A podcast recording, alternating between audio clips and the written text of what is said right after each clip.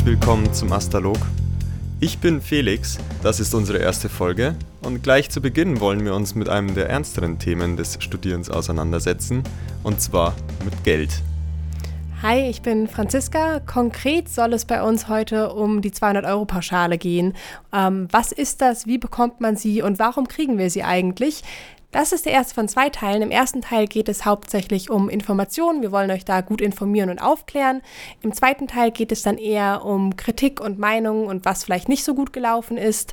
Und weil wir selber, was das Thema angeht, nicht unbedingt Profis sind, haben wir uns von unseren Kollegen ein bisschen Unterstützung geholt. Andreas Felix, wollt ihr euch kurz vorstellen? Ja, ich bin Felix. Ich bin der Referent für Hochschulpolitik im Aster der Hochschule Hannover. Seit Dezember neu und studiere nebenbei Sozialarbeit noch im vierten Semester aktuell. Oh, hallo, ich bin Andreas, ähm, der Referent für Vernetzung außen im AStA der Hochschule Hannover und ich beschäftige mich auch mit dem Deutschen Studentenwerk und Bundes- und Landesangelegenheiten. Also ihr zwei, 200 Euro sollten die Studierenden eigentlich bekommen. Warum gibt es dieses Geld eigentlich? Ja, ich denke, das kann ich am besten schnell beantworten. Ähm, tatsächlich hat äh, letztes Jahr im September, als die Energie Krise so auf den Höhe, ersten Höhepunkt zusteuerte. Nach langen Diskussionen äh, das BMBF, das heißt das Bundesministerium für Forschung und Bildung, ähm, beschlossen gehabt, dass auch Studierende äh, einen Zuschuss brauchen. Ähm, da es aber eine Bundesförderung ist, äh, hätte normal der Bund auch für die Zu Umsetzung sorgen müssen. Ähm, da hat es aber dann jede Menge Ärger gegeben zwischen dem Bund und dem Land.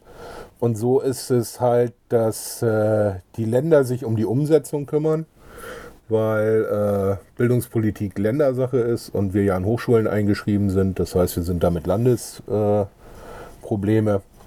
Und ähm, da musste sich der, der Bund erst mit dem Land, mit den Ländern ändern, ähm, wie das funktioniert. Und deshalb haben wir auch so verschiedenste Konstellationen, wie das funktioniert. Alles klar, soweit so viel Chaos. Wo können Studierende sich denn Hilfe holen, falls sie da jetzt so verwirrt sind wie ich gerade? Ja, das können Studierende natürlich zum einen erstmal beim Aster machen, das ist die eine Sache, aber was ich vor allem empfehlen würde, wäre über die Website der Hochschule Hannover, die wurde einmal über die Mail mitgeteilt. Ähm, das ist aber tatsächlich die äh, hs-hannover.de Schrägstrich über, Bindestrich uns, Schrägstrich Organisation, Schrägstrich akademische minus Angelegenheiten, Schrägstrich Studierende. Da hat jemand noch nicht von Tiny URL gehört. Äh, ja, das ist auf jeden Fall in der Theorie der Link, aber den könnt ihr auch einfach über die Mail dann erreichen. Dort ist der Link auch nochmal drin. Und äh, dort gibt es verschiedene Abschnitte, wo tatsächlich im Spezifischen steht, was ihr machen könnt und was ihr benötigt, ist relativ einfach erklärt. Und noch eine Möglichkeit, sich zu informieren, ist tatsächlich die Hotline äh, des BMBF. Das ist sogar sehr wichtig, weil ihr dort auch individuelle Anliegen, die jetzt nicht unbedingt was mit der Hochschule haben, äh, klären könnt. Und diese Nummer erreicht ihr immer äh, von Dienstags bis Donnerstags von 8 bis 16 Uhr und freitags von 8 bis 12 Uhr unter der Nummer 0800 26 23 003. Prima, genau. Und äh, nochmal ein kurzer Plug für unseren Instagram-Kanal asta-hsh. Da haben wir auch Infoposts zu 200 Euro Pauschale. Da könnt ihr euch auch super informieren. Ich würde noch einwerfen, dass die Mail von der Hochschule am 6.3. an euch rausgegangen ist. Jetzt haben wir darüber gesprochen, wie man an das Geld kommt. Wer kann denn alles diese 200 Euro Pauschale beantragen? Ja, auch das Ganze ist ein wenig komplizierter, aber auch da werde ich versuchen, mein Bestes zu geben, das runterzukürzen. Wir haben zwei Grundvoraussetzungen. Die eine ist, dass man am 1.12.2022 immatrikuliert gewesen sein muss an der Hochschule Hannover. Äh, geht aber, by the way, auch bei, der, bei einer Beurlaubung. Wenn man gerade ein Urlaubssemester hat, dann geht das auch. Und die andere Voraussetzung ist, dass man tatsächlich seinen Wohnsitz oder seinen gewöhnlichen Aufenthalt an dem Tag auch in Deutschland hatte. Das bedeutet aber, dass beispielsweise Menschen, die im Ausland ihren Wohnsitz gemeldet hatten, aber dann beispielsweise äh, wieder in Deutschland waren und unter der Woche immer hier studiert haben und sich dann hier aufgehalten haben und hier geschlafen haben, zum Beispiel in Hannover, äh, dass das dann trotzdem noch zählt. Oder auch Studierende, die ein Auslandssemester machen, hier gemeldet sind, beziehungsweise an der Hochschule Hannover immatrikuliert sind. Auch das würde dann zum Beispiel zählen. Und zu guter Letzt natürlich auch nochmal eine IBAN, einfach für die Banküberweisung. Das sollte man auch haben. Also man braucht ein Bankkonto. Man braucht ein Bankkonto. Okay, das waren die Studierenden, die das Geld bekommen können. Gibt es denn jemanden, der das Geld nicht bekommen kann?